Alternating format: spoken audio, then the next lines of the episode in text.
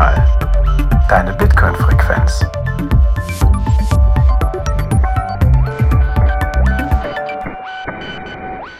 Herzlich willkommen bei Notsignal, deine Bitcoin-Frequenz.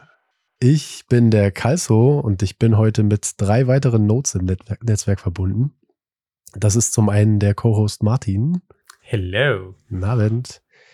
Dann haben wir den Gast Lightrider. Grüß dich. Hello, hello. Hallo. Und den Freak. Hallo Freak. Moin. Moin. Schön, dass ihr da seid. Wir haben uns, ich glaube, im März diesen Jahres haben wir uns vorgenommen, das nächste Mal über Ordinals zu sprechen und so ein Follow-up zu starten. Und da hatte ich so ein bisschen den Ansporn durch die ein oder andere Unterhaltung mit dir, Lightrider, als wir bei dem Podcast Summit waren. Da saßen wir alle zusammen und da habe ich gesagt, ey, das, das hat euch so angefixt, das Thema, das geht ja gar nicht. Ihr müsst mir das mal erklären. Wir müssen da nochmal so ein Follow-up zu machen. Ich will das besser verstehen. Und seitdem versuchen wir einen Termin zu finden. Und wir haben Und von jetzt Monat ist es zu ein alter Monat, Hut. Genau so ist es. Wir haben echt von Monat zu Monat, dann gab es das neue Release und die neue Änderung und dieses Event und dann haben wir es immer wieder verschoben und jetzt haben wir es heute endlich geschafft. Ich freue mich, dass ihr da seid. Aber zu Beginn, äh, die erste Frage an unsere Gäste ist immer die Blockzeit. Hat die einer von euch? Ähm, ja, das ist die 813958. Das sieht Sechs gut Minuten aus. ist ein alter Block, so mag ich das. Perfekt. Wir sind synchron. Alles klar. Ja. Dann äh, für die wenigen, die euch noch nicht gesehen oder gehört haben, kurz vielleicht mal, wer ihr seid, was ihr macht, vielleicht auch, was ihr mit dem Thema zu tun habt. Leiter, Leitrider, willst du mal anfangen? Jo, ich bin der Lightrider. Ich bin jetzt seit vier Jahren trocken.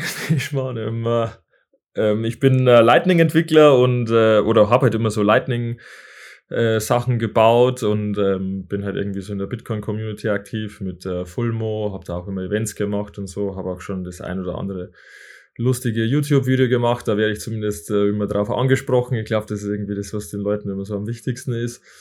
Und ähm, ja, genau, seit äh, Februar mir, hat mir das Ordinals-Thema mir irgendwie angetan, weil man eben wieder rumbasteln kann, weil es äh, so schön simpel ist, weil man wieder mal reckless sein kann, so wie auch früher bei Lightning. Und ähm, ja, weil es irgendwie Spaß macht. Und das mag ich irgendwie gern, wenn man irgendwas ausprobieren kann, weil man irgendwie wieder völlig neue Dinge lernt, weil man wieder irgendwo von vorne anfängt, weil man sich richtig dumm fühlt, weil man keine Ahnung hat. Und ich weiß nicht, das äh, finde ich immer schön, wenn wenn es sowas gibt. Und ähm, das hatte ich bei Bitcoin jetzt die letzte Zeit nicht mehr so das Gefühl, da äh, hat mir das so ein bisschen gefehlt und äh, jetzt ist es aber wieder da und deswegen hat mich das irgendwie gecatcht und deswegen ähm, bin ich da so wahnsinnig äh, gern dran und baue da irgendwie gern und bastel gern. Genau. Frag willst du, oder? Ja. Ja, dann mache ich mal weiter. Ich bin Frerk, auch aus Berlin. Und ja, ich mache seit ungefähr vier Jahren jetzt das ähm, Socratic Seminar, das BitDevs Meetup hier in Berlin. Da sprechen wir immer um die, also sprechen wir über die ähm, technischen Themen, die so im letzten Monat passiert sind. Es wird extra nicht aufgenommen, also kommt gerne mal vorbei, wenn ihr in Berlin seid. Ansonsten mache ich mit Christoph zusammen halt dieses Projekt Ordiment, äh, über das wir noch sprechen, und ähm, das LNVPN haben wir vor über einem Jahr zusammen gebastelt. Und ganz am Anfang von Lightning ähm, habe ich auch mal so eine Kamera gebastelt. Vielleicht erinnert sich Carlson noch. Ja, Ja, ich was das erinnere auch mich. geht. Ja, das muss man eigentlich direkt erwähnen, weil äh, das habe ich auch früher kennengelernt. Das ist jetzt schon, ich weiß nicht, wann war das? 2019, 2018? Das war auf jeden Fall richtig cool. Der hatte so eine Kamera, die war in der Tupperbox. Und mit der Tupperbox ist er im Room 77 rumgelaufen und das war so eine Infrarotkamera, die hat er auch im Dunkeln Bilder gemacht und äh, da konntest du dann ein Bild damit machen und dann hat die hat diese Tupperbox einen QR-Code angezeigt und dieser QR-Code war eben eine Lightning-Invoice und wenn du den wiederum bezahlt hast, dann hat die Kamera mit so einem Thermodrucker das Bild ausgedruckt. Und das war richtig cool. Und was man zum, zum BitDevs Meetup auch sagen muss, es wird zwar nicht aufgezeichnet, aber es ist, findet auch remote statt. Also ihr müsst nicht unbedingt nach Berlin kommen. Ich kann das immer eben empfehlen, weil das ist immer, ja, da kriegst du ja alles mit, was, was irgendwie mit Bitcoin im letzten Monat so passiert ist, was wichtig ist. Und das ist extrem ähm, Signal und wenig Noise. Und jeder, der mehr als 30 Prozent versteht, der lügt. Und ähm, ich weiß zum Beispiel, da haben wir über Ordinals das erste Mal, glaube ich, letztes Jahr im November gesprochen oder so, wo sogar einer der wow. Ordinals Core, Core Devs mit im Publikum saß, aber der hat sich dann nicht getraut, was zu sagen, weil es äh, so kontrovers war. Das haben wir dann erst im Nachhinein, als wir ihn dann kennengelernt haben, irgendwie Monate später rausgefunden. Genau, also kann ich sehr empfehlen, da auch remote zuzuhören. Das ist immer am Dienstag nach dem Meetup, oder? Also ich hätte jetzt gesagt, jeden ersten Dienstag im Monat, aber das kommt ja dann nicht ganz hin. Oder ist es doch der erste Dienstag? Nee, wir haben es jetzt, ähm, wir sind jetzt in der Seabase, wir haben die Location gewechselt und deshalb ist das jetzt jeden, ich glaube, zweiten Mittwoch im Monat oder dritten Mittwoch im Monat. Ich glaube, zweiten Mittwoch im Monat. In der Seabase. Genau. Okay. Es, es gibt auch einen Twitter-Account, der heißt, glaube ich, BitDevs Berlin oder Berlin BitDevs. Genau, da wird es auf jeden Fall jetzt immer announced. Das ist irgendwie so, das hat man sich jetzt oh, okay. vorgenommen, dass das irgendwie regelmäßiger. Wir packen es in die Show Notes. Ich schreibe es nur mal auf. Es mhm. ist Berlin BitDevs, genau. Das ist auch eine hervorragende Überleitung. Du hast gesagt, ihr wart da, ihr habt das Thema Ordinals vorgestellt und äh, der CoreDev hat sich nicht getraut, was dazu zu sagen, weil es zu kontrovers diskutiert wurde. Das ist auch mein Eindruck, dass Ordinals immer noch ein kontroverses Thema ist. Ich erinnere mich, die beiden letzten Vorträge, die ich dazu gesehen habe, war deiner in Innsbruck von Bitcoin Miner lieben Ordinals Lightrider. Und der Vortrag, den ich davor dazu gesehen habe, war in Prag von Giacomo Succo, Ordinals are retarded. Und das ist so ein bisschen scheinbar das, das Diskussionsspektrum von ist total geil bis ist total kacke. Und ich würde ganz gerne mal so ein bisschen äh, hier die Rolle einnehmen, zu, zu gucken, was, was genau ist Ordinals, da nochmal ein bisschen tieferes Verständnis davon bekommen, weil ich glaube, dass für viele unserer Zuhörer einfach auch noch nicht klar ist. Wer braucht Ordinals für was? Wäre so die erste Frage, die sich mir dazu stellt. Wozu braucht man Ordinals? Jo, Ordinals brauchst du, wenn du irgendwie rumspielen willst oder wenn du irgendwelche NFTs auf Bitcoin machen willst oder wenn du jetzt ähm, dieses BRC20-Protokoll benutzen willst, dann brauchst du Ordinals. Wofür braucht man Kunst zum Beispiel, ist eine ähnliche Frage, meiner Meinung nach. Stimmt, ja. Genau, wozu braucht man Kunst? Und äh, man muss vielleicht auch sagen, also das, äh, ist, es ist ja nicht gesagt, dass das irgendwann mal nicht mehr kontrovers ist. Es kann sein, dass das für immer kontrovers bleibt. Ich meine, es ist ja mit Lightning auch so. Lightning ist ja auch so, dass wir das irgendwie alle so sehen, so unkontrovers sehen, aber es ist es ja eigentlich nicht. Es gab ja auch viele Leute, die die Lightning nicht gut finden. Es gab zum Beispiel auch die ganzen Leute, die in die Bcash-Richtung gegangen sind, die gesagt haben, nee, die Skalierung muss immer on-chain stattfinden und für die ist Lightning heute noch kontrovers und es kann auch gut sein, dass es äh, mit Ordinals genauso ist, dass es immer kontrovers bleibt. Und da muss man halt auch sagen, genau, ähm, bei Lightning ist es so, es ist halt für uns nicht kontrovers und für alle Leute, die irgendwie nach 2018 zu Bitcoin gekommen sind, für die ist es auch nicht kontrovers. Die kennen kein Bitcoin ohne Lightning. Aber ebenso ist es auch so, dass für die ganzen Leute, die jetzt, also die seit März zu Bitcoin kommen, die kennen kein Bitcoin ohne Ordinals. Und für die Leute zum Beispiel, also ich habe mittlerweile Leute kennengelernt, die erst jetzt über Ordinals zu Bitcoin gekommen sind und für die ist es zum Beispiel wahnsinnig komisch, ähm, dass, dass das kontrovers ist, weil wieso, hä, Bitcoin, das gab ja immer Ordinals. Also war, wieso, wo ist, was ist jetzt das Kontroverse? Wenn es so kontrovers ist, warum gibt's das dann überhaupt? Und da bin ich mal gespannt, wie sich das dann auch in Zukunft entwickelt, wenn es vielleicht wieder einen, einen neuen Bullrun gibt, was, wo, wo ja irgendwie viele Leute davon ausgehen. Das ist auch absolut nicht Gott gegeben. Aber wie wird's dann sein? Weil die Leute, die dann kommen, die kennen keinen Bitcoin ohne Ordinals. Also wird's, wie, wie kontrovers ist es dann? Also das bin ich mal gespannt drauf, wie sich das dann entwickelt. Lass uns mal von der Kontroverse für den Moment weggehen im Sinne von, ist das berechtigt kontrovers oder nicht? Sondern die Frage ist, also kannst du vielleicht noch mal kurz zusammenfassen, was genau sind Ordinals? Du hast jetzt ein paar Sachen schon genutzt. Im, äh, auf deinem Vortrag in Innsbruck hast du gesagt, es ist eine Möglichkeit, quasi nicht finanzielle Informationen auf der Blockchain zu speichern, was eine, fand ich als Use Case relativ offene, aber ganz gute Beschreibung vielleicht ist. Dann magst du einmal erklären, wie, was sind Ordinals, wie funktionieren die und. Ja, es ist einfach eine, eine effiziente Weise, Daten auf der Bitcoin-Blockchain zu speichern und aber auch die Möglichkeit, die Inhaberschaft, also die Ownership über diese Daten äh, zu übertragen zu transferieren. Also es geht äh, nicht nur darum, Daten zu speichern, sondern dass du auch quasi das übertragen kannst, die, die Inhaberschaft. Und ähm, man muss jetzt aufpassen, weil ich habe nach Innsbruck auch von irgendjemandem die Kritik bekommen, dass ich Ordinals und Inscriptions quasi, dass ich diese zwei Wörter quasi ähm, als Synonym verwende. Man muss ja eigentlich äh, klar trennen. Ordinals, das ist quasi diese Ordinal Theory. Das ist das, womit du quasi die Daten tracken kannst. Also wer jetzt gerade im Besitz dieser Daten ist und auch die Ownership über diese Daten übertragen kannst. Und dann gibt's die Inscriptions, das sind die Daten selbst, also die Methode, wie du diese Daten abspeicherst. Und diese beiden Dinge zusammen kombiniert ist eigentlich das, was man jetzt immer ähm, unter dem Begriff Ordinals versteht. Aber wenn man es eigentlich ganz korrekt bezeichnet, dann ist Ordinals eigentlich nur diese Ordinal Theory, mit der du quasi diese Inhaberschaft trackst. Und das ist uralt. Also Satoshi hat schon in seinen ersten Blog quasi Daten reingeschrieben, also dieses Chancellor on Brink for Second Bailout. Er hat, wenn man es ganz genau nimmt, sogar Bitcoin benutzt als äh, Speicher, bevor er es als Geld benutzt hat, weil erst nach dieser ersten Inscription hat er quasi die erste Transaktion gemacht. Und äh, über die Jahre haben Leute mit verschiedensten Methoden versucht, das zu verfeinern und zu verbessern. Color Coins oder, oder Counterparty und so. Oder man hat es auch mit anderen Chains versucht, mit Ethereum oder mit Solana zum Beispiel, wobei hier dann die Daten nicht auf der Chain gespeichert werden, sondern auf irgendeinem Server, den man dann einfach abschalten kann oder wo man die Daten verändern kann.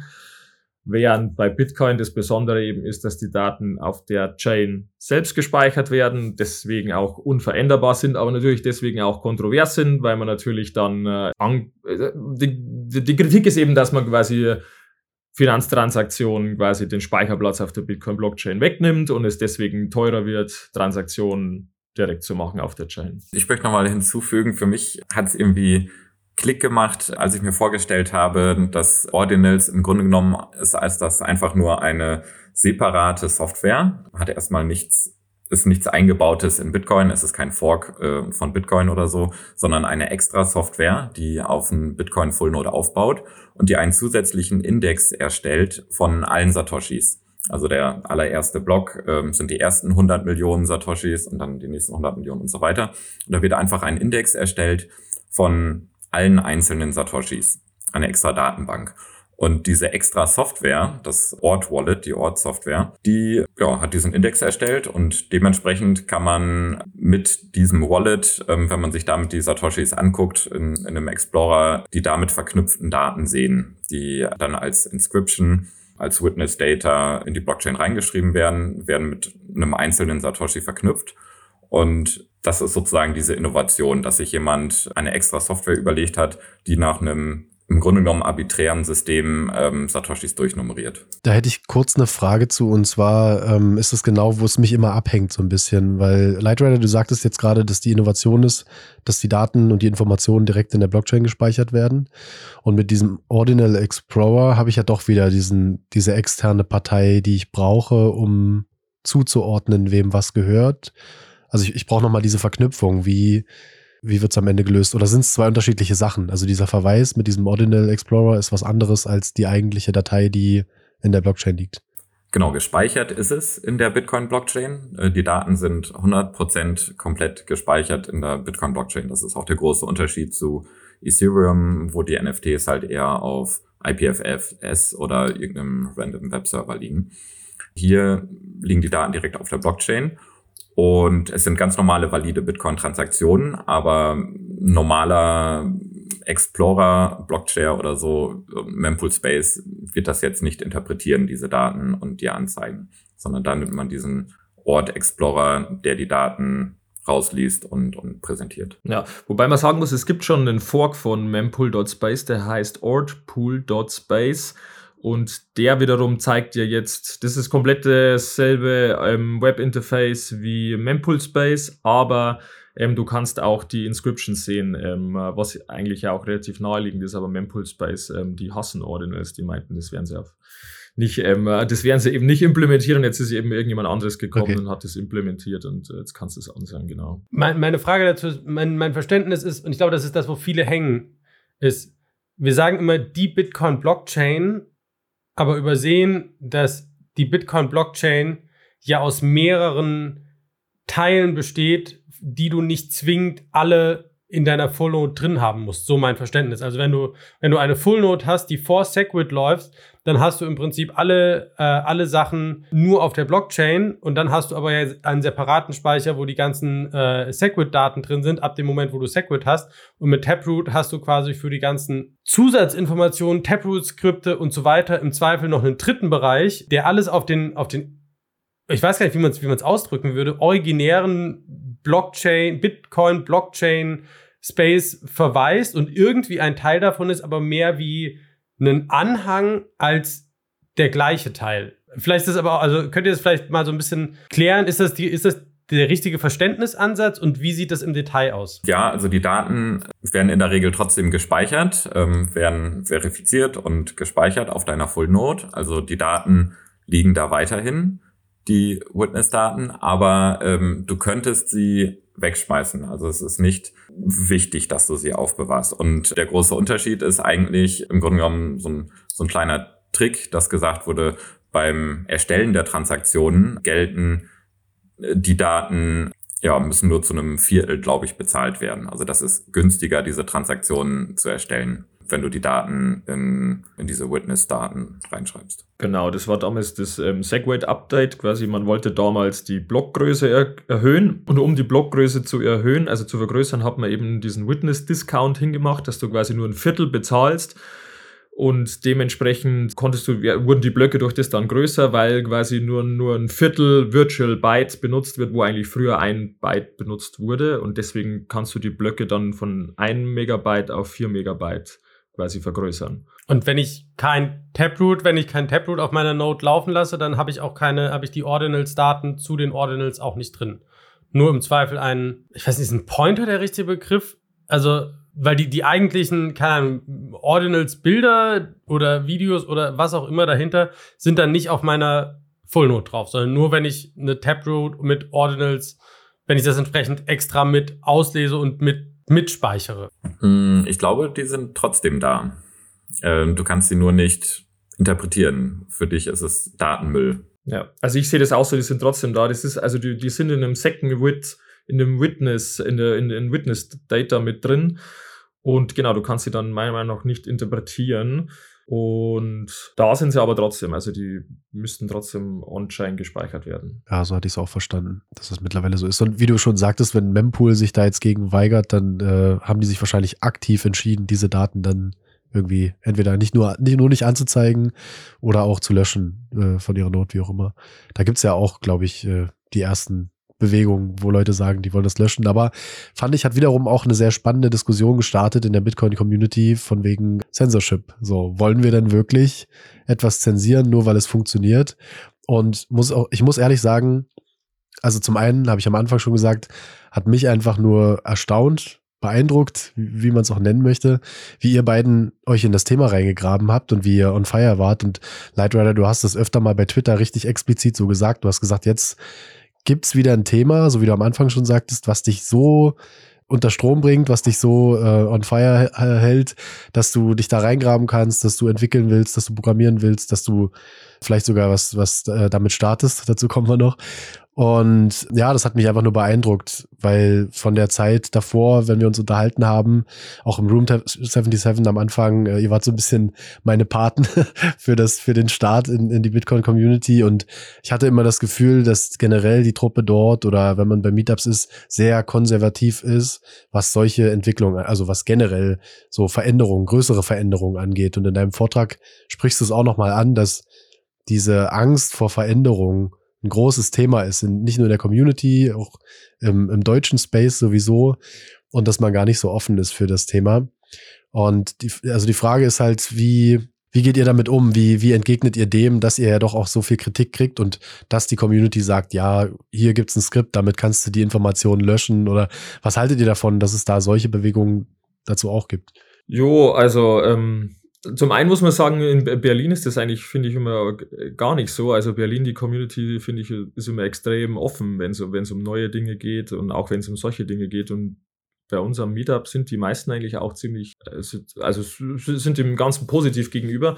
Man muss auch sagen, es gibt auch extrem viele Leute, die ziemlich positiv Ordinals gegenüber sind, die das aber halt nicht öffentlich äh, haben wollen. Es gibt vor allem im Februar haben mir viele Leute geschrieben, hey, hier, ich habe diese Bilder, kannst du die bitte für mich inscriben? Ich will so eine Collection machen, aber bitte sag das nicht öffentlich. Ich habe da Angst, dass ich dann, dass ich einen Shitstorm bekomme.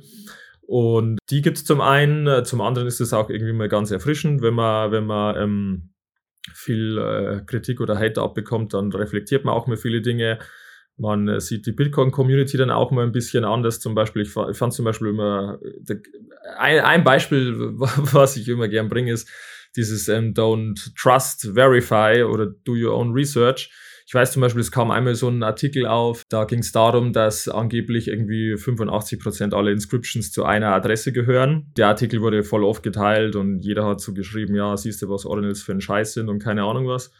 Und wenn man den Artikel dann angeschaut hat, der war 20 Minuten online und dann hatte er schon so eine Notice, wo quasi drin steht, ja, sorry, wir haben Fehler gemacht, wir haben nicht gecheckt, dass quasi diese Adressen diese Minting-Services sind und dass die quasi nicht diesen Adressen gehören, sondern dass quasi diese Adressen so Minting-Services wären. Das wäre wär genauso, wenn man behaupten würde, dass alle Coin, alle ähm, Bitcoin, die bei Kraken liegen, zum Beispiel nur Kraken gehören. Ja, wenn man die quasi dann als eine Entität ah, okay. ähm, betrachten würde und sagen würde, hey, guck, wie, wie krass zentralisiert Bitcoin ist. Aber es wurde trotzdem von der Bitcoin-Community geteilt ja. oder ich habe auch schon so oft gehört, Ordinals sind dead und dann waren danach wieder viel, viel mehr Transaktionen. Also ja, auch wie Bitcoin von außen immer wieder vorgeworfen wird, dass es tot ist, so habe ich das bei Ordinals auch schon extrem oft gehört. Und auch so, so, ich höre dann auch wieder so Sachen wie, ja, so, das hat doch alles überhaupt keinen intrinsischen Wert. Und dann denke ich mir so, ja, Moment mal, das habe ich doch schon mal irgendwo anders gehört, das mit diesem intrinsischen Wert, ja. Und ähm, äh, ja. also Bitcoin, wenn, wenn Leute von außen kommen, dann, dann sagen die, Bitcoin hat keinen intrinsischen Wert und die Bitcoin-Community selbst sag, sagen dann wieder, Ordinals haben keinen intrinsischen Wert. Ja, also ich, ich sehe viel Kritik, die am Bitcoin geübt wird, die wird jetzt auch an Ordinals geübt. Und das ist irgendwie oft ganz interessant. Und ähm, was, was, was halt so Dinge betrifft mit diesem Zensieren, wenn wir irgendwie hören, jetzt zum Beispiel mit der Hamas, das ist jetzt wieder so ein aktuelles Beispiel oder auch früher mit irgendwelchen Pädophilen oder mit irgendwelchen Drogen oder was weiß immer, ja. Also wenn, wenn irgendwo ein Bericht aufpoppt, dass quasi Bitcoin für sowas benutzt wird, dann ist eigentlich unisono immer die Aussage dann, ja, eben nur weil irgendjemand Bitcoin für sowas benutzt, kann man es jetzt nicht äh, zensieren. Bitcoin ist offen, Bitcoin ist für alle da und äh, deswegen kann man das jetzt nicht anfangen zu zensieren. Aber auf der anderen Seite, wenn Leute für Ordinals jetzt äh, Bitcoin für Ordinals nutzen, dann spricht man halt schon von Zensur. Und da verstehe ich halt irgendwie nicht, dass man auf der einen Seite sagt, ja, also Pädophilie, Terrorismus, das ist okay, aber Ordinals, das ist jetzt nicht okay, ja. Keine Ahnung, das ist, schwierig, aber ich finde es ganz erfrischend, irgendwie mal so in diese Diskussion äh, reingekommen zu sein und man äh, reflektiert dann auch viel drüber und man sieht die Bitcoin-Community dann auch mal aus einer anderen Perspektive und das ist dann auch mir gut, wenn dieses kollektive Schulterklopfen mal nicht so vorhanden ist, sondern wenn man mal was anderes macht. Also, ja. Ihr habt jetzt dazu eine Company gegründet, Audiment. Also jetzt, jetzt habe ich ja natürlich noch einen Zweit, äh, Zweit-Podcast äh, mit Fokus auf, was genau das Business Model und drumherum ist. Aber um mal zu verstehen, was ist, was ist das Ziel dieser Company Audiment? Was genau bietet ihr für einen Service an und wer, wer kauft das?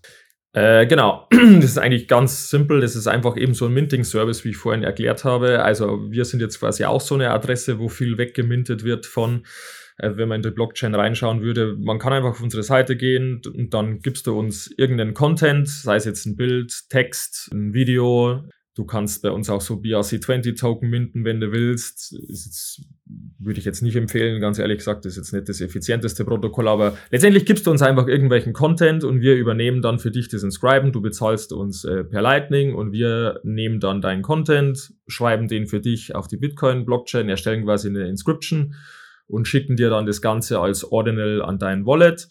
Gleichzeitig haben wir eben auch ähm, so einen Explorer, wo man sich die ganzen Ordinals anschauen kann und wir haben eben auch so einen Web-Wallet gemacht, wo du quasi selbst deine Keys behältst. Du kannst deinen bisherigen ähm, Bitcoin-Wallet nutzen, zu unserem Web-Wallet verbinden und dann erklären quasi wir deinem Bitcoin-Wallet, zum Beispiel deinem Ledger, was Ordinals sind, äh, wie Ordinal Theory funktioniert, sodass du quasi Ordinals empfangen oder versenden kannst. Das ist eigentlich die ganze Magic, das ist eigentlich äh, relativ simpel. Wir haben jetzt auch äh, Op-Return seit neuestem, das gibt's ja schon ewig, dass man quasi Daten mit Op-Return reinschreiben kann als Vorbereitung für neue Technologien, die da jetzt ähm, am Horizont schon kommen. Aber es ist jetzt nicht nur so, dass das irgendwie so zu 100% nur auf Ordinals alles fixiert ist. Also wir schauen uns zum Beispiel auch ähm, Bit-VM mittlerweile an und ähm, wir sind da eigentlich relativ offen und ähm, es ist auch von, von Wolf so, ähm, wo wir eben bei diesem Accelerator-Programm teilgenommen haben. Das ist jetzt nicht so, dass die irgendwie zu uns gesagt haben, hey, ihr müsst jetzt irgendwas mit, mit Ordinals machen oder so, sondern die haben das eher so gesehen, dass die sagen, okay, wir haben jetzt wo ähm, Leute, die gern mit Bitcoin was machen, die beide ihre Jobs gekündigt haben und denen geben wir jetzt quasi so eine Art Grant und die sollen jetzt mal hier forschen und, und basteln und so. Und äh, aber es ist jetzt nicht irgendwie an Bedingungen geknüpft oder so. Wir könnten das Geld auch einfach nehmen und äh, ja, nee, das darf ich jetzt nicht sagen, aber wir könnten einfach Bitcoin davon kaufen oder was auch immer. Ja, also das ist, ich hätte jetzt bei der, das andere gesagt. Nee, ähm, okay, okay. Ja, genau. So, so ist momentan der Stand der Dinge. Genau. Ja, da waren jetzt schon ein paar richtig spannende Punkte dabei. Also Du hast gesagt, ihr habt die Firma gegründet, Audiment, damit ging's los. Und ihr habt von einem Funding erzählt, äh, von der Summe, die ihr bekommen habt, äh, von dem Accelerator. Aber kurz die Frage, der wichtigste Punkt, ihr habt euren Fiat-Job gekündigt, ihr habt beide hingeschmissen. Und da war Audiment jetzt der ausschlaggebende Faktor für? Oder was hat euch dazu bewegt, dass ihr gesagt habt, jetzt oder nie? Nee, also da gab's Audiment noch gar nicht. Ich habe ähm, ich hab mein gekündigt. Also ich hatte im Ende Januar meinen mein, äh, letzten Arbeitstag und dann in der ersten Februarwoche habe ich Ordinals entdeckt. Also das hat einfach gut gepasst oder vielleicht war es auch so, dass ich einfach plötzlich okay. einen Kopf dafür hatte, dass ich vorher auch gar nicht die Kapazität gehabt hätte, mich da irgendwie reinzufuchsen. Vielleicht ist das auch der einzige Grund, warum das Ganze irgendwie so kam, wie es kam. Aber wir haben irgendwie beide auch relativ unabhängig voneinander unsere Fiat-Jobs gekündigt. Wir haben irgendwie so gesagt, ja, es ist irgendwie so an der Zeit. Ähm, Bitcoin war zu dem Zeitpunkt irgendwo bei 16.000. Das waren irgendwie nicht die besten Aussichten, aber ähm, ja, manchmal darf man auch Glück haben und das hatten wir dann irgendwie. Das hat irgendwie alles vom Timing her perfekt gepasst, dass dann mit Wolf, ich hatte mich schon im Dezember bei Wolf beworben, noch mit LNVPN, das ist so ein anderes Projekt, wo wir halt festgestellt haben, dass wir halt relativ gut zusammenarbeiten. Und dann haben wir uns mit dem beworben und dann äh, wäre eigentlich auch nur das die Bewerbung gewesen, aber dann kam eben Ordiment noch hinzu und dann haben wir gesagt, hey, wir, wir haben jetzt irgendwie nächste Woche, das hatten wir eins von diesen, es gibt irgendwie drei so, so Gespräche. Und dann habe ich so gesagt, ja, ob wir das auch nicht noch gleich mit reinnehmen können, dann die so, ja sicher, nehmen wir, wir mit rein, sprecht da einfach über beides. Und das hat ihnen dann quasi besser gefallen. Und genau, dann äh, ähm, wurde das auch so genommen. Da habt ihr schon beide zusammengearbeitet. Also LNVPN ist ein Projekt, wo ihr beide zusammen dran arbeitet. Freak, du auch mit? Oder kam das dann erst durch Audiment? Genau, nee, LNVPN gibt es schon über ein Jahr. Wir waren beide eingeladen zu der Konferenz in Oslo, äh, Oslo Freedom Forum von der Human Rights Foundation. Und da war halt die Idee, irgendwas zu basteln, wo man den Leuten dort, den Teilnehmenden zeigen kann, wie Bitcoin Lightning benutzt werden kann für ähm, ja, Menschenrechtsaktivisten und so weiter. Und da hatten wir halt die Idee, ähm, VPN-Dienst zu machen, das besonders simpel und einfach funktioniert. Also du brauchst keinen monatlichen Account, musst nicht irgendwie fünf oder zehn Dollar jeden Monat bezahlen, sondern du kannst bei uns auf unserer Seite lnvpn.net einfach dir einen Endpunkt aussuchen, Russland, Ukraine, irgendwo in Afrika, sonst was und bezahlst dann für die Zeit, die du das nutzen willst. Also du kannst eine Stunde ähm, VPN buchen für 10 Cent ungefähr, bezahlst diese Rechnung per Lightning und äh, kriegst cool. direkt die Konfiguration, ohne dass du eine E-Mail-Adresse angeben musst oder sonst irgendwelche persönlichen Daten. Und das war im Grunde genommen so ein Showcase für diese Konferenz in Oslo. Aber dann haben wir gemerkt, dass die Leute das äh, toll finden und äh, weiter benutzen. Und jeden Tag ähm, haben das mehrere Leute benutzt und, und es wurde irgendwie immer populärer. Und dann sind wir halt dabei geblieben und haben neue Server hinzugefügt, neue Endpunkte. Und ähm, ja, es läuft immer noch. Genau, haben auch mal in irgendeinem Hackathon bei Bolt.fun haben wir teilgenommen und ähm, genau die, also die 10 Cent kostet es jetzt, wenn du nur eine Stunde nimmst, aber nur so als Vergleich, wenn du zum Beispiel ähm, drei Monate nimmst, dann kostet es 9 Dollar, also für einen Monat quasi 3 Dollar. Weil sonst äh, hört oh, wow. sich das so teuer an, wenn, wenn man denkt, dass Genau, aber Ja. die, die 10 Cent ist nur, wenn man es nur eine Stunde nutzt. Also nur, weil, wenn du mal irgendwas hochladen willst oder irgendwas runterladen willst oder whatever, dann kannst du dir quasi so ein Ein-Stunden-Ding schnell nehmen und musst nicht extra irgendwie eine monthly, äh, monthly Subscription machen. Und wir haben gerade ganz frisch diese Woche unsere Datenlimits äh, stark erhöht. Sehr stark. Wir machen Werbung. Was noch ein ganz guter Use Case ist, wenn man sich bei ChatGPT anmelden will oder irgendwelchen anderen Sachen, da braucht man immer so eine Handynummer. Und es wird oft gefragt, wo kriegt man jetzt so eine Wegwerf-Handynummer her? Das ist auch einer der Services, die da dabei sind, ne? Mit Lightning bezahlt. Stimmt, genau, E-Mail. das ist äh, auch so ein Service, ja. Ja, korrekt. Jetzt seid ihr auf Wolf gekommen, beziehungsweise habt euch bei denen beworben. Die sind ja ein Accelerator, sprich, die, die sind ein Investor und haben bestimmte Erwartungen daran, wie sich euer Business voraussichtlich entwickelt. Was ist die Erwartung von denen, wie sich dieses ganze Thema Ordinals und Ordiment von der, von der Investments- bzw. Business-Seite entwickelt? Also warum haben die sich dafür und nicht für, keine Ahnung, LNVPN entschieden? Das ist, kann ich dir jetzt so nicht sagen, weil das haben sie uns ehrlich gesagt nie gesagt, für, wieso sie sich jetzt für das, für das entschieden haben.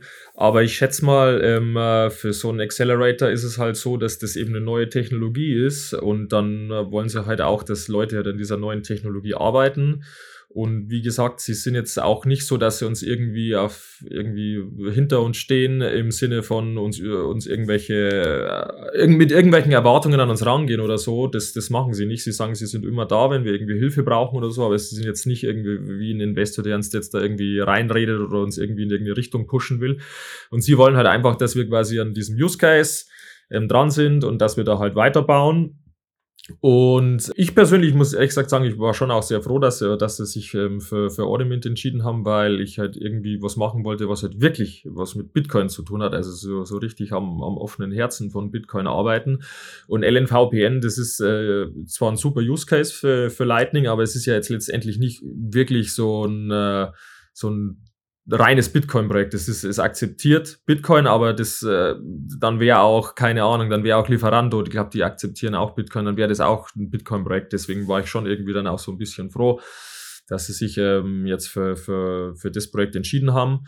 Und wir forschen ja in Anführungszeichen auch an ganz anderen Dingen noch, was Ordinals betrifft. Wir haben zum Beispiel, ähm, Freak war da ganz aktiv, der hat so, ein, äh, so eine ähm, Hidden Ordinals oder Encrypted Ordinals, wie man es auch immer nennen will, quasi gebastelt, wo man quasi ein Ordinal hat. Und normalerweise ist es ja so, dass das Ordinal, so wie auch jede Bitcoin-Transaktion, öffentlich auf der Bitcoin-Blockchain sichtbar ist und auch die Daten, die da drin sind, sichtbar sind. Aber Freak hat es eben hinbekommen mit so einer browserseitigen Verschlüsselung, dass du, äh, wenn du das Ordinal öffnest, dann siehst du nur ein Passwort-Eingabefeld und dann gibst du dort ein Passwort ein und nur wenn du das richtige Passwort eingibst, dann wird dir quasi das Ordinal angezeigt. Und wir haben da auch mal einen Bitcoin-Seed drin versteckt, einfach nur, um zu zeigen, dass diese Verschlüsselung sicher ist. Da hatten dann die Leute eine Woche Zeit, diesen, diese, dieses Passwort zu knacken. Das hat aber natürlich keiner geschafft. Und wir, wir versuchen halt auch in die Richtung so ein bisschen zu gehen, weil natürlich ist der, der, der offensichtlichste Use Case NFTs momentan und auch der, der am meisten genutzt wird, aber wir beide kommen jetzt nicht so aus der NFT-Richtung, deswegen schauen wir schon auch ziemlich viel in, in andere Richtungen, was man damit machen kann. Und das, glaube ich, ist halt das, was Wolf heute irgendwie auch so sehen möchte, dass quasi Leute dort, ja, dass die quasi einfach neue Use Cases entwickeln und, und einfach das Ganze voranbringen. Ich habe vor dem vor der Aufnahme mal so ein bisschen Ordiment über Google Bart recherchiert. Kudos. Bart ist der Ansicht, dass ihr, äh, obwohl ihr eine junge Company seid, euch zu einer der Leading Companies im Bitcoin Ordinal Space entwickelt habt. Von daher, Na dann. vielleicht ist es einfach ein kleiner Space und es gibt nicht genug Companies, um außerhalb der Top 10 zu fallen. I don't know. Möglich, ja. Aber äh, von daher ist man vielleicht leicht leading. Und da stand drin, ihr seid jetzt momentan, ihr habt eine Web-Wallet, ihr habt eine Ledger-Integration und ihr arbeitet dran, einen Marketplace zu machen, einen Explorer und eine Ordinal API. Genau, also die API gibt schon, Marketplace ist jetzt gerade nicht auf unserer, also ist jetzt nicht ganz oben auf der Prioritätsliste momentan. Das wäre zwar eigentlich auch ziemlich spannend, weil du ja mit, mit Ordinals ähm, nutzen die Leute ja jetzt auch PSBTs, diese Partially Signed Bitcoin Transactions. Die gibt's ja auch schon, glaube ich, seit zwei, drei Jahren, dieses Spec, aber jetzt erst durch Ordinals wird das momentan äh, richtig ähm, exzessiv genutzt. In dem Sinn, dass du quasi eine, eine Bitcoin-Transaktion nimmst und du signierst nur bestimmte Teile der Bitcoin-Transaktion. Also ich signiere jetzt zum Beispiel den Teil, wo ich sage, hey, ähm, ich gebe dir oder ich, ich gebe irgendjemandem ein Ordinal, wenn der oder diejenige mir dafür, keine Ahnung, 0,5 Bitcoin gibt. Also diese zwei Fix-Dinger, die signiere ich und dann kann irgendjemand anderes kommen und kann sagen, okay, gut, ich signiere jetzt den Rest und zwar ich signiere die Adresse, wo dieses Ordinal hingeschickt wird und gleichzeitig schmeiße ich diese 0,5 äh, Bitcoin in diese Transaktion rein, dann signiere ich die, gebe die in den Mempool rein und dann wird die von dem Miner gemeint und das ist quasi so ein absoluter trustless quasi ähm, Handel, den man da machen kann. Ähm, mit Ethereum oder so wäre das äh, unfassbar viel Code, den man da in Solidity schreiben äh, müsste und wahrscheinlich wäre dann trotzdem noch irgendwie die Möglichkeit, dass man einen Exploit macht oder irgendwie einen Bug reinhaut. Aber ähm, bei Bitcoin geht es ziemlich smooth und so kann man halt so einen, so einen trustless äh, Trade quasi auf Bitcoin machen. Und das wäre eigentlich ganz spannend, da so einen Marketplace dafür zu bauen, aber ist jetzt ja, es, äh, die Zeit ist leider immer begrenzt. Ja, und Explorer haben wir schon von Anfang an. Also das ist in diesem Ort Wallet mit drin. Ähm, sieht man bei uns auf der Webseite, kann man nutzen. Da überlegen wir noch, das ein bisschen anzupassen, ein bisschen schicker zu machen, äh, vielleicht mehr Funktionen reinzubringen. Ansonsten haben wir uns das äh, Runes-Protokoll angeschaut. Das ist jetzt so eine neue Idee. Das steht auch bei uns auf der To-Do-Liste. Vielleicht da etwas zu machen wenn es denn finalisiert als Protokoll existiert. Was macht das? Äh, was ist das? Ja, das ist ähm, äh, der, der Erfinder von Ordinals, der Casey. Das ist also, der ist schon ein massiver Bitcoin-Maximalist, würde ich mal sagen. Und der hasst diese BRC20-Token-Geschichte. Das äh, findet er jetzt nicht so toll, dass da Leute das ähm, so äh, quasi zweckentfremden. Und deswegen ist er jetzt gekommen und hat sich gesagt, okay, er macht ein effizienteres Protokoll für Fungible Tokens quasi auf Bitcoin. Das ist das sogenannte Runes-Protokoll. Das ähm, funktioniert mit Op-Return, äh, ist aber noch nicht finalisiert und ist momentan so in der Mache. Würde quasi konkurrieren mit Taproot Assets oder RGB. Genau, ist jetzt quasi so ein neues Ding. Und das äh, schaut okay. man auch gerade momentan rein, aber ist auch ziemlich komplex, das Ganze. Also das Klingt ja spannend, dass selbst der Entwickler dem zumindest einem Teil von diesen ganzen Entwicklungen auch kritisch gegenübersteht. Finde ich ja spannend. Und aber wiederum Sachen in die Wege leitet oder, oder, weiß ich nicht, den Anreiz sieht darin, jetzt etwas zu entwickeln, um es besser oder in seinen Augen richtig zu machen. Finde ich total spannend. Also ich muss auch sagen, mit diesem Thema, wir haben es am Anfang gesagt, wir wollen beide irgendwie kritisch sein oder wie auch immer. Ich finde aber, es ist super wichtig, sich selbst zu hinterfragen. Also ich, bei Ordinals du hast deinen Vortrag, Lightrider, so angefangen, äh, ich fange, ich, ich habe ein Thema heute mitgebracht mit dem bösen O-Wort, weil es eben so verschrien ist und ich, ich finde, ja, man muss sich da immer wieder auch mal seine Bubble hinterfragen und das Ganze äh, zu sehen. Ich würde, bevor wir gleich nochmal auf, auf diese Features oder was, was Ordinals bringt und entwicklungstechnisch Bevor wir darauf eingehen, würde ich noch ganz kurz fragen wollen, also äh, zu diesem Accelerator. Ihr habt euch da beworben, ihr seid dann reingekommen, ihr wurdet genommen mit dem Audiment. Wie lief das ab? Also was ist danach passiert? Könnt ihr noch mal kurz ein bisschen was dazu erzählen? Weil ihr habt uns ein Bild geschickt in der Zwischenzeit. Wir wollten die Folge aufnehmen und wir waren einfach nur baff, wo ihr gerade seid. Total geil. Ja, also ich kann das wirklich empfehlen, auch für alle, sich da äh, zu bewerben. Das lief ziemlich simpel ab. Ein paar Fragen ausfüllen in einem Formular auf der Webseite, eine Lightning-Transaktion machen. Das ist sozusagen die größte Hürde, um zu zeigen, dass man äh, das schon machen kann. Und dann gab es im Grunde genommen ein Vorstellungsgespräch mit zwei Mitarbeitenden von dem Accelerator und danach dann nochmal ein Gespräch mit dem CEO, mit dem Chef. Und das war es im Grunde genommen schon. Dann gab es diesen Vertrag, haben wir unterschrieben und dann zwei Wochen später oder drei Wochen später waren wir dann auch schon in New York für zwei Monate. Wahnsinn. Wie krass. Das heißt, alles war virtuell, diese ganzen Absprachen ja. vorab? Genau, das ist, dieses ganze Bewerbungsding ist alles ähm, virtuell. Ähm, das ist unfassbar, wie die Amerikaner bei sowas locker sind. Ja, ich meine, stell mir sowas in Deutschland vor, da müsstest du wahrscheinlich 50 Seiten Business Case und keine Ahnung, was in Einzelmännchenschrift alles ausfüllen. Aber die sind da völlig entspannt. Das ist, ist bei den Amerikanern, die sind da extrem pragmatisch und äh, Sie äh, sorgen dann auch für die Unterkunft, das wird von denen gestellt. Sie äh, ähm, sorgen auch für den, für den Flug. Ähm, es gibt eben für alle, die teilnehmen, ein Seed-Funding. Das muss man auch nicht zurückzahlen. Ich habe vor kurzem hat mir irgendjemand gefragt, wie wir uns das eigentlich vorstellen mit dem Zurückzahlen. Also das äh, muss man nicht zurückzahlen, das kriegt man von denen. Ähm, dafür kriegen die quasi Anteil an der Firma, die man gründet, äh, 7,5 Prozent. Und genau, dann ist es eigentlich so, dass man zwei Monate dort ist und man arbeitet dann zwei Monate an dem Projekt. Man kriegt unglaublich viel Hilfe von denen. Die haben wahnsinnig gute ähm, äh, Berater dort. Also es kommt zum Beispiel, also Alex Gladstein war bei uns, dann Lynn Alden war bei uns, Elizabeth Stark, äh, Natalie Brunel hat mal vorbeigeguckt, dann Leute von äh, Lightning Labs, dann Leute von ähm, Chaincode Labs haben Vorträge gehalten. Ich vergesse jetzt sicher welche. Jeremy Rubin. Genau, Jeremy Rubin. Socratic Seminar ist auch zweimal gewesen, wo wir natürlich vorbeigeguckt haben. Dann gibt's in New York die Pubkey Bar. Das ist äh, so eine Bar, die quasi unter, unter der Haube auch eine Bitcoin-Bar ist haben dort sogar auch so ein kleines Bitcoin-Museum, das sind wir öfters gewesen. Wir haben uns äh, Fahrräder gekauft, sind unglaublich viel mit dem Fahrrad rumgefahren. Und das Beste ist eigentlich, äh, man arbeitet im One Vanderbilt im 64. Stock. Wer schon mal in New York City war, der kennt vielleicht dieses Gebäude. Und zwar ist dort eine der bekanntesten oder die bekannteste Aussichtsplattform auf dem Gebäude drauf. Und die ist im 72. Stock und man selbst arbeitet quasi ähm, ein paar Stockwerke drunter und die Aussicht ist echt der absolute Wahnsinn. Und das war echt, es war echt unwahrscheinlich tolle Zeit.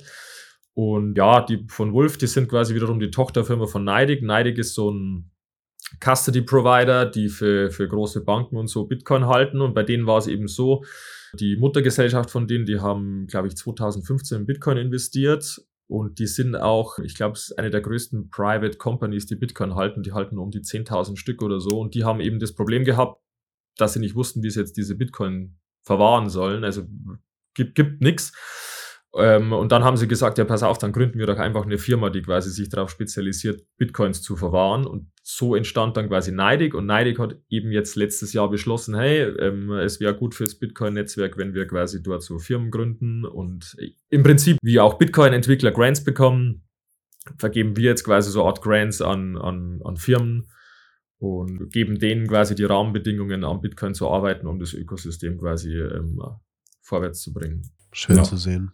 Und das ist nicht zu unterschätzen. Also ich denke, das werden wir in Zukunft auch noch viel mitkriegen. Die machen das dreimal im Jahr, glaube ich, oder sogar viermal im Jahr, zwei Monate lang mit ja, ungefähr acht Firmen, 20 Leuten. Und wir waren jetzt in der zweiten Kohorte. Die dritte ähm, ist jetzt gerade gestartet. Äh, ich glaube, die Bewerbung für die vierte läuft gerade. Also da werden jedes Jahr, weiß nicht, 20 Firmen, 25 Firmen durchgeschleust, mit Risikokapital ausgestattet und ja, können an Bitcoin arbeiten. Dürft oder könnt ihr sagen, wie viel? Also ihr hattet das Seed Funding schon genannt. Wenn genau, nicht, dann gibt, schneiden wir es raus. es gibt 250.000 Dollar für 7,5 Prozent. Wow. Genau. Das heißt ja aber, das heißt ja, ihr seid mit einer Unternehmensbewertung von 3,3 Millionen jetzt drin für einen relativ geringen und schmalen Business Case da stellt sich natürlich die Frage, also wenn ich mir so ein paar andere, die mit drin waren, anschaue, da war mir so von sofort klar, wo man sagt, okay, warum, warum haben die, die die Bewertung bekommen?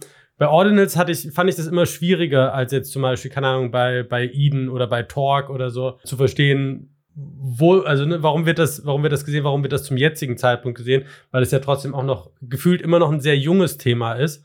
Und es hört sich so, es hört sich sehr, sehr kritisch an, aber was was, was rechtfertigt diese 3,3 Millionen Unternehmensbewertung zum jetzigen Zeitpunkt für für das Ordinals-Thema? Also erstmal diese 250.000 für 7,5 Prozent, also diese 3,3 Millionen Bewertung ist der Standard. Also das, ich weiß nicht, ob es jetzt auf der mhm. Webseite mhm. steht, stand auf jeden Fall mal.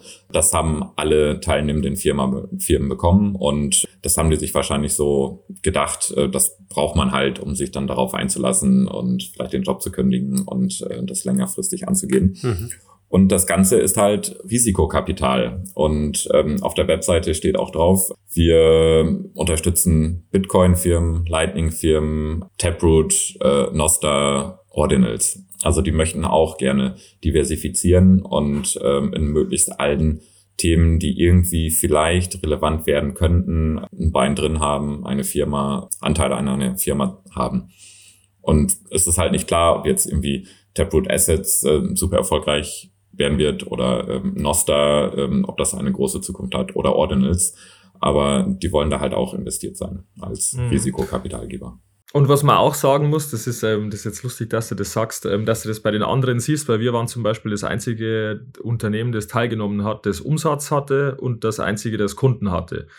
Also wir sind quasi mhm. von allen Unternehmen schon am weitesten gewesen, obwohl oh, wir das wow. jüngste Unternehmen waren, weil äh, Eden hat, also die, die anderen, die haben, wie gesagt, also da, die haben noch keine zahlenden Kunden oder so oder, oder Umsatz oder, oder irgendwas in die Richtung, ja. Mhm, mh.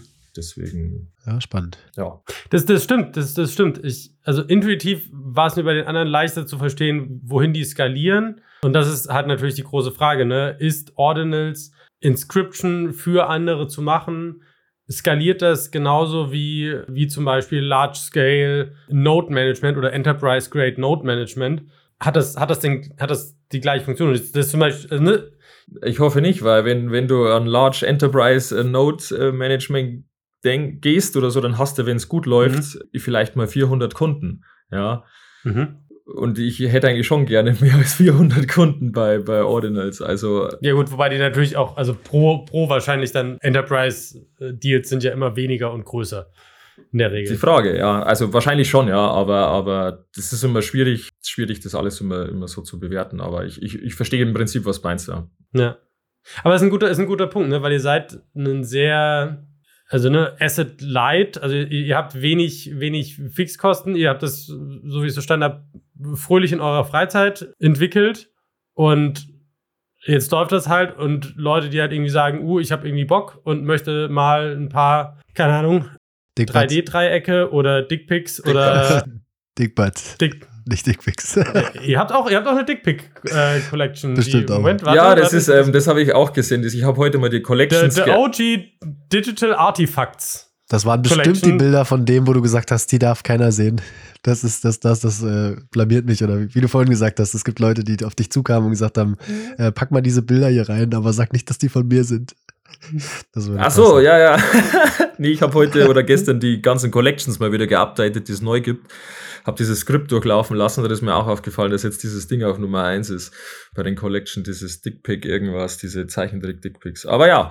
Keine Sorge, es ist, es ist schon wieder nur noch auf, äh, auf Nummer drei, was ja auch dafür spricht, dass es ein gewisses Wachstum hat. Davor sind die Engraved Dragons und die Walaxy Ordinals. Ja, das wird aber gerandomized. Also ich habe da so einen Randomizer drüber laufen lassen. Die Collections werden durcheinander gemischt immer, damit nicht irgendjemand irgendwie meint, er wäre, also damit das quasi fair ist, damit das alles zufällig angeordnet wird. Genau. Ah, okay. Okay.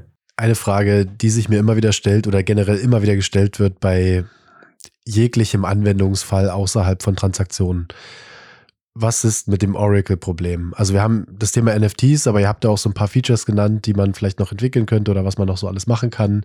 Was ist, wie löst dieses ganze Thema Ordinals das, das Problem, dass Informationen, die da reingeschrieben werden, nicht verändert werden können oder das, das war eines dieser Giacomo Succo-Punkte, die er auch erwähnt hatte, warum das nicht funktionieren kann. Wie wird das gelöst? Das würde ich gerne noch diskutieren ich glaube, ich verstehe die Frage nicht. Du hast halt die, die Bitcoin-Blockchain, da äh, werden Daten äh, reingeschrieben und natürlich ist es dann unveränderbar. Ist ja die ganz Genau, also das, das Oracle-Problem ist ja eigentlich was anderes. Das Oracle-Problem ist ja, dass quasi man ver oder dass man sicher nicht sicherstellen kann, dass nicht falsche Daten auf die Blockchain geraten. Das wird durch Ordinals ja auch nicht gelöst, aber das ist ja auch nicht glaube ich, so, so problematisch, weil der Künstler, der jetzt dort seine Collection macht, der. Ah, okay, ihr habt nicht den Anwendungsfall von. Genau.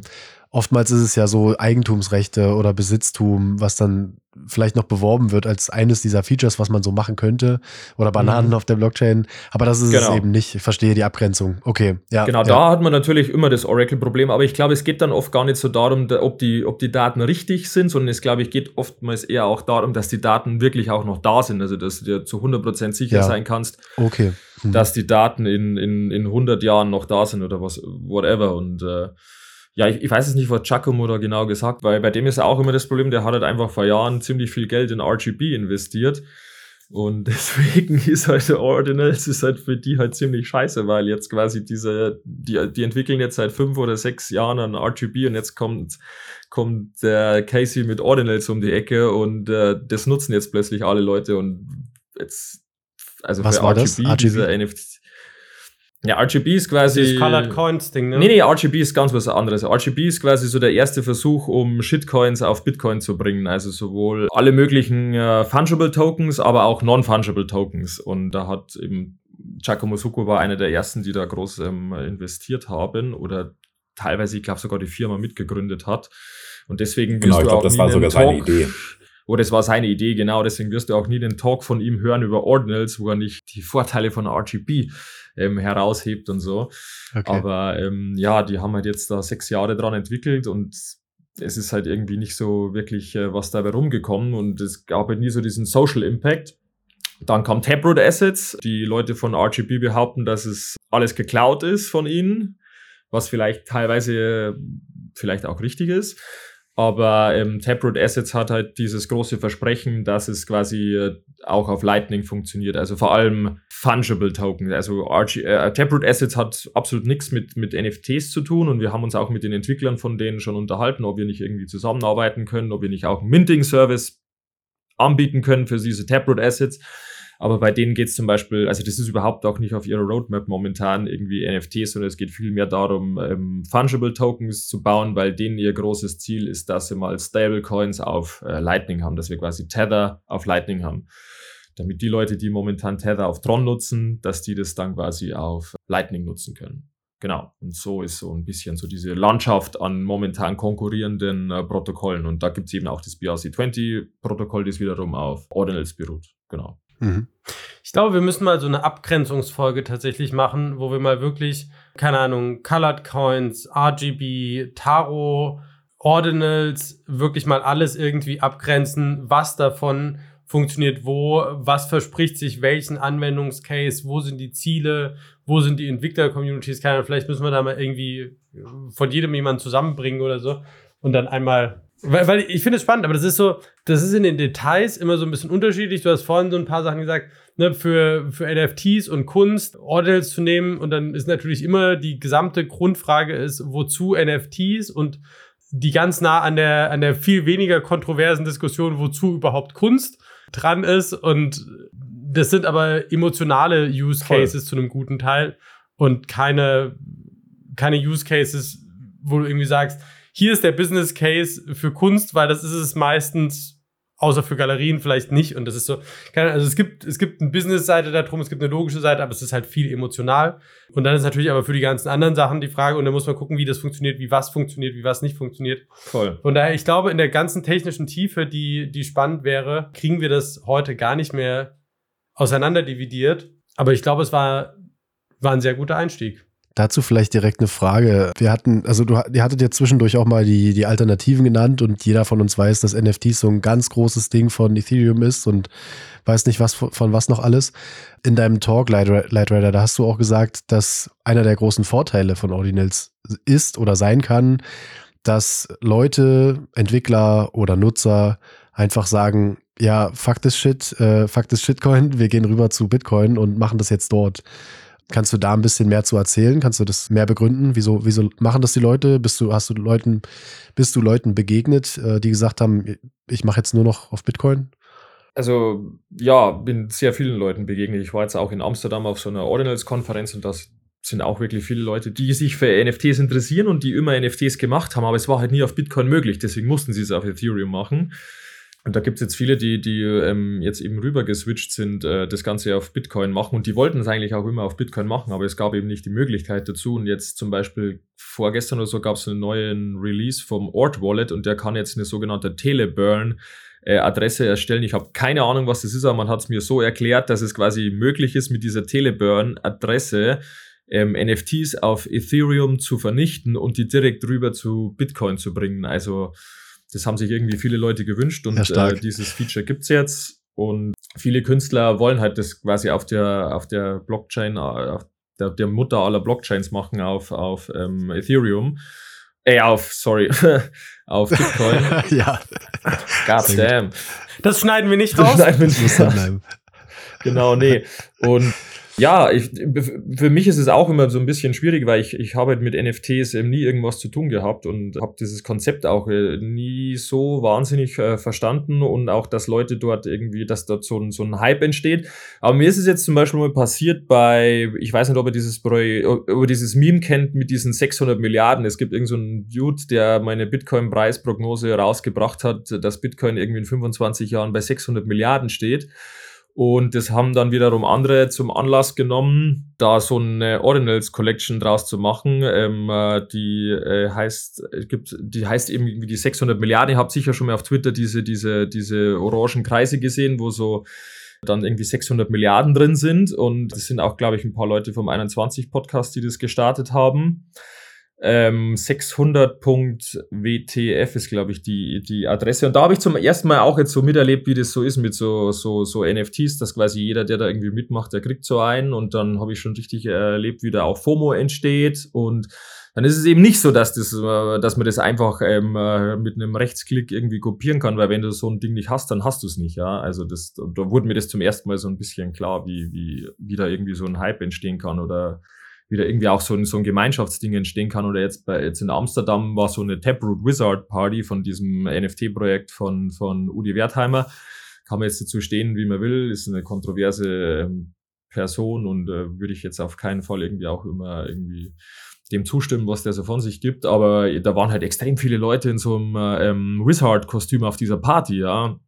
Und das ist irgendwie so, du musst halt so bestimmte Quests erfüllen, dann kriegst du halt so einen Wizard wäre mir jetzt persönlich wahrscheinlich zu blöd, aber ich bin da auch nicht so drin in so, so einem Game. Aber ich habe gesehen, wie, wie Leute quasi, äh, ja, wie, wie Leute sowas feiern können. Also es, es gibt Leute, die finden das toll. Und man sieht das auch sehr gut auf Twitter beispielsweise. Da sind unterschiedliche Blasen. Da gibt es irgendwelche Leute, die in diesem Ordinals NFT-Space ähm, super vernetzt sind, mehrere zehntausend Follower haben aber keine gemeinsamen Follower äh, dann äh, zu den Bitcoinern haben. Oder Ach, auch ja. hier in äh, Berlin auf einmal haben wir auf Meetup gesehen, ein Bitcoin Ordinals Meetup in Berlin. Äh, hat irgendjemand gemacht, der, den wir sonst nicht kannten, der jetzt nicht irgendwie so normal auf dem Bitcoin Meetup ist. Und so erreicht man mit diesen Ordinals ganz neue Gruppe von Menschen, die vorher vielleicht keinen Bock auf Bitcoin hatten und jetzt ähm, dadurch, dass man da so mit rumspielen kann und, und Kunst und NFTs und sowas machen kann, hat man eine ganz andere Zielgruppe auf einmal, die mit reinkommt. Ich musste, bevor wir die Folge heute gemacht haben, hatte ich heute kurz den Gedanken, dass man oft für so Netzwerkeffekte, für man, man nutzt so diese Analogie zum Telefon. Also ich weiß nicht, kennt man, glaube ich, dass ein Telefon macht keinen Sinn, zwei Telefone machen schon ein bisschen mehr Sinn und mit jedem weiteren Te Telefon macht es halt expon exponentiell mehr Sinn, weil du exponentiell mehr Leute anrufen kannst. Und diese Analogie hatte ich so ein bisschen gesehen zu dem Thema heute. Wie gesagt, ich war bisher auch kritisch und man muss ja jetzt nicht NFTs kaufen in der Form, aber einfach nur zu sehen, dass jetzt mehr, vor allen Dingen Entwickler, Leute, die sich, die sich Gedanken machen, wie sie irgendwelche neuen Entwicklungen, Lösungen reinbringen könnt, ihr, die, die ihr euch Gedanken macht, wie kann man Sachen da drin verschlüsseln, wie kann man vielleicht, vielleicht kann man Remittance, also so, so Erbschaft oder irgendwas darüber abwickeln. Ich weiß es nicht, vielleicht geht es auch nicht. Aber einfach nur dieses Auffächern von Möglichkeiten und dieses Zusammenbringen von Leuten aus diversen Bereichen, zeigt mir tatsächlich, also muss ich sagen, gibt mir jetzt das Gefühl, dass es das wert ist, sich damit zu beschäftigen. Auch wenn ich sage, ich würde mir kein Dickbad-Bild oder Collection oder in irgendwas investieren oder hypen, aber ich kann nachvollziehen, dass ein Mehrwert da ist für das Thema Bitcoin. Und das bringt mich auch nochmal ganz kurz zu dem Punkt von dir, Lightrider, den du bei, deiner, bei deinem Vortrag bei der BTC 23 genannt hast. Werden wir auch nochmal verlinken, den Vortrag du hast am Ende nochmal zusammengefasst, was macht, was hat denn Ordinals überhaupt für Bitcoin getan? Also die Art und Weise war ganz witzig. Und du hast ein paar Punkte angebracht, die würde ich gerne mal zitieren und vielleicht können wir auf den einen oder anderen kurz eingehen. Also du hast gesagt, äh, mehr Taproot, mehr Segwit, äh, mehr Full Notes, fand ich ja sehr spannend, mehr Lightning-Nutzung. Du hast, glaube ich, zwischendurch auch mal die These aufgestellt, dass dass äh, äh, Bitcoin Ordinals Lightning gerade den Arsch rettet so ein bisschen. Mehr Gebühren für die Miner. Das passt ganz gut zu der Folge, die wir jetzt zuletzt gemacht haben mit dem Security Budget. Also, wo wir uns so ein bisschen auch mal dem Risiko von, von dem nächsten Halving und den, den Mining-Gebühren gewidmet haben. Dann große Börsen integrieren Lightning. Würde ich ganz kurz auch gerne mal andiskutieren zumindest und challengen, warum jetzt unbedingt wegen Ordinals. Bitcoin ist jetzt auch zensurresistenter Speicher, hast du noch angebrannt, angebracht, sorry. Neue Nutzer von anderen Blockchains kommen rüber. Das Thema haben wir schon diskutiert. Aber sonst hat eigentlich Ordinals gar nichts für Bitcoin gemacht. Ich, ich stehe hier gerade so ein bisschen den Witz, aber das, ich, das war wirklich cool gemacht. Äh, Leute, die sich das jetzt anhören, schaut euch gerne nochmal den Vortrag an. Der ist bei YouTube und wir verlinken den auch. Aber lasst uns mal drauf eingehen. Also ganz kurz, ja, Taproot, ganz klar, das leuchtet ein. Die sind, die, diese Taproot-Transaktionen sind nötig, um überhaupt diese Inscriptions zu machen. Das habe ich verstanden. Aber warum mehr Full Nodes? Das war so ein Punkt, das, das würde ich gerne kurz verstehen. Genau, weil damit du eine Inscription erstellen kannst, wenn du es jetzt in dem äh, in OG-Way äh, machen willst, dann brauchst du eben eine voll gesünkte Full Node, weil du ja diesen, diesen Satoshi-Index erstellen musst mit diesem Ort-Wallet. Und ähm, dazu brauchst heißt, du du willst eine, niemandem eine vertrauen. Genau, also du kannst jetzt natürlich auch unseren Minting-Service nehmen, dann brauchst du keine Full Node, aber vor allem am Anfang gab es eben diese Minting-Service noch nicht und ich, ich musste auch drei Full Nodes zu, also ich habe schon mehrere Full Nodes am Laufen, aber ich musste eben für dieses Ordinals-Projekt drei Full Nodes aufziehen und wir momentan haben, glaube ich, fünf am Laufen oder so, nur für unser Ordinals-Projekt quasi, weil du für alles einen Full Node brauchst. Ähm, du brauchst für die Explorer einen Full Node, du brauchst für den Testnet äh, Full Node, du brauchst für die API, du brauchst immer einen eigenen Full Node, sonst funktioniert dieser Ort Wallet nicht, weil dieser Ort Wallet braucht eben eine komplette Full Node, so wie auch ein Lightning Node eine komplette Full Node braucht, wenn du ihn äh, ah, auch äh, non-custodial-mäßig betreiben willst. So kannst du das ungefähr vorstellen. Deswegen brauchst du für ein Ort Wallet. Okay. Und äh, vor allem am Anfang, äh, ich weiß ich noch in diesem Discord-Server, ähm, wo es darum ging, wie man diesen Ort Wallet betreibt, weil der, der, den gibt's ja auch nur für die Co Command Line, also jetzt keine GUI oder so, das ist so ein Command Line-Tool. Äh, da waren auch hunderte Leute, die da durchgedreht sind, weil sie nicht wussten, wie man jetzt einen Full Node äh, aufsetzt auf einem Server oder so. Deswegen ging eben dann am Anfang die, die Zahl der Full Nodes stark nach oben, weil du eben um, um zum Inscriben brauchst du den Full Node. Ja, stark. Genau. Macht Audiment nicht, ja gut, okay, es macht es den Leuten ein bisschen einfacher. Ihr, ihr, ihr nutzt das macht es den Leuten einfacher. Ja. ja, ja. So wie Custodial genau. auch Lightning einfacher macht, kann man ja nicht abstreiten. Okay, verstehe. Genau, hm. genau. Genau. Und was eben diese, diesen Punkt äh, betrifft mit den Exchanges, ich meine, wir haben, glaube ich, Binance und Lightning, äh, Binance und Coinbase über Jahre versucht, in die Richtung zu pushen, dass sie durch Lightning äh, integrieren sollen und durch diese hohe Transaktionsgebühren und durch diese Verstopfung von der Blockchain waren sie dann gezwungen, das zu machen. Und äh, es hat ja auch viele andere wachgerüttelt, die quasi ihr Businessmodell darauf aufgebaut haben, dass es niedrige On-Chain-Gebühren ähm, gibt. Ah, ich erinnere mich. Okay, da muss man noch mal kurz erinnern, dass es während dieser dieses Ordinal Hypes, ich glaube der zweite war es, der dann wirklich massiv war, wo dann schon äh, die Wizards ein bisschen sich gefreut haben, dass sie jetzt die Bitcoin Blockchain blockiert haben. Da war ja relativ lange wirklich der die die Fee-Rate so hoch, dass es einfach keinen Sinn mehr gemacht hat. Und dann wollten alle auf Lightning umschwenken, aber da hat man dann auch die Schwächen gemerkt und da haben dann im Nachgang einige vielleicht die Ordinals gegenüber kritisch waren, gesagt, okay, jetzt haben wir mal eine Schwäche gesehen und jetzt haben wir wieder Zeit. Zum Glück können alle ein bisschen durchatmen, aber kann man sich darauf konzentrieren, diese Schwächen zu lösen, weil kommt theoretisch irgendeine Masse an Leuten jetzt in dieses zu Bitcoin, zu Lightning, dann haben wir genau die gleichen Probleme, egal ob die wegen Ordinals kommen oder wegen was anderem. Mhm. Genau, und wir brauchen halt auch ein Fee-Market im Bitcoin-Bereich. Wenn das Halving jetzt ansteht im nächsten April, verdienen die Miner erstmal nur noch halb so viel. Und damit das Ganze dann noch weiter funktioniert, weiterläuft, ähm, müssen irgendwann die Transaktionsgebühren auch mal steigen. Und das ist halt eigentlich auch ganz gut, mehr Nachfrage zu haben. Aber jetzt war das halt wirklich ein halbes Jahr ungefähr, war der Mempool, ist, ist ja nie leer geworden. Und ich glaube, wir hatten mal so eine Statistik irgendwie, das waren 50 Millionen Dollar extra für die Miner, ne? Durch die Genau, 55 Millionen hast du, glaube ich, gesagt. Ja, mittlerweile sind es 58 Millionen. Okay, wow. Genau. Was nur wegen den Inscriptions jetzt bei den Minern landet. Das ist schon wirklich krass. Ja, das heißt, die Miner, wie auch das Thema des Vortrags war, äh, die lieben Ordinals oder zumindest lieben sie das, was dabei rumkommt ja, verstehe, ja. dass das dann wirklich ja, helfen kann. Ja, der Vortrag hätte eigentlich, glaube ich, German Angst geheißen, aber irgendjemand hat dann den Titel gewählt, der ist anscheinend besser. Ähm, und äh, ja, meiner haben da, glaube ich, jetzt nichts dagegen, die sind da ganz froh. Genau. Ja. Und die werden wahrscheinlich nächstes Jahr noch, noch happier sein. werden nach dem Halving. Das wird äh, sehr Weil spannend. es dann noch mehr ausmacht prozentual. Ja, ja, verstehe. Hm. Ja, oder generell, weil denen einfach ja 50 Prozent der Einnahmen über Nacht wegbrechen. Und das gab's zwar schon äh, jetzt, das ist nicht das erste Mal, dass das passiert, aber ich habe schon das Gefühl, dass äh, die Mining-Landschaft in den letzten vier Jahren massiv gewachsen ist und das jetzt viel äh, professioneller ist, das ganze Business, als noch vor vier Jahren. Und äh, ich bin echt richtig gespannt, was passiert. Also ich habe überhaupt keine Bedenken, dass es irgendwie jetzt äh, dieses Death Spiral Problem gibt äh, oder was auch immer. Also denke ich überhaupt nicht drüber nach, aber es wird auf jeden Fall interessant, äh, wie sich das auswirkt. Da bin ich echt sehr gespannt. Und dann könnte ich mir gut vorstellen, dass wir nächstes Jahr auch wieder Diskussionen führen über alternative ähm, Vieh-Generierung oder so. Sehr schön. Gut.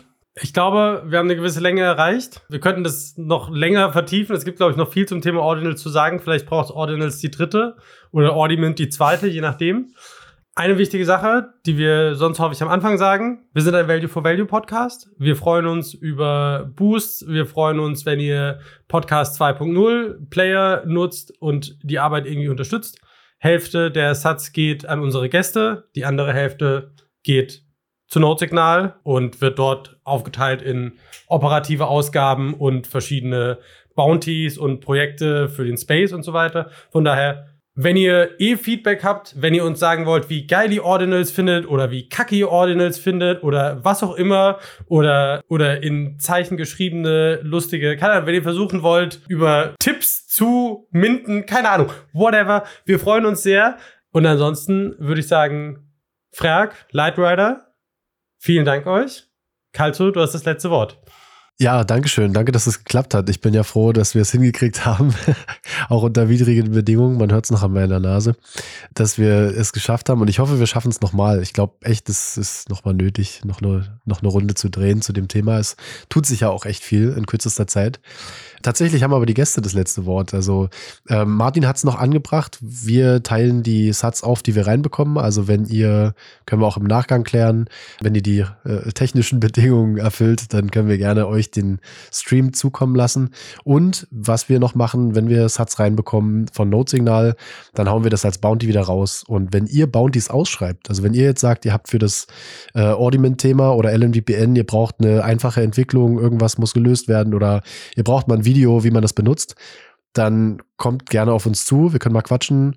Dann schreiben wir was aus, haben wir ein Bounty-Programm, Bounty-Plattform auf der Webseite und ja, hauen da ein paar Satz raus für die Leute, die sich da dran tun. Das wäre cool. Ansonsten, ja, Cool. habt Super ihr Idee. noch was? Ja, ähm, mega cool. Ähm, vielen Dank. Äh, hat mega Spaß gemacht. Auch an alle, wenn ihr irgendwie da an dem Projekt mitarbeiten wollt oder so, dann meldet euch ähm, bei uns. Wir sind immer froh, wenn Leute helfen und gibt dann natürlich auch Satz dafür. Und ja, äh, man muss Ordinals nicht äh, gut finden. Also das ist jedem völlig, äh, sie- völlig frei. Überlassen, ob er das gut oder schlecht findet. Kann man auch scheiße finden, das äh, bin ich auch völlig fein mit. Aber ich glaube, insgesamt glaube ich, ist es äh, zumindest gut für Bitcoin an sich. Ich glaube, dass es Bitcoin vorwärts bringt und dass es neue Leute ins Space bringt. Und das ist ehrlich gesagt alles, was ich will. Und äh, darum geht's mir. Und genau. Amen. Ja, und ich möchte nochmal sagen, ich bin schon ganz dankbar, dass das so gelaufen ist mit, mit Wolf. Das war eine tolle Sache, ähm, dass wir uns jetzt Vollzeit auf Bitcoin-Entwicklung, Ordinal-Entwicklung konzentrieren können. Und das möchte ich wirklich jedem empfehlen. Selbst wenn ihr noch kein fertiges Produkt hat, habt und noch keinen Umsatz habt, bewerbt euch einfach mal, äh, versucht es äh, einfach nur mit einer Idee, tut euch irgendwie zu zweit, zu dritt zusammen und äh, probiert es aus und dann seid ihr vielleicht auch mal zwei Monate in New York. Cool. Sehr schön. Dann die letzten, letzten Worte. Focus on the signal, not on the noise. Macht's gut. Ciao. Ciao. Ciao.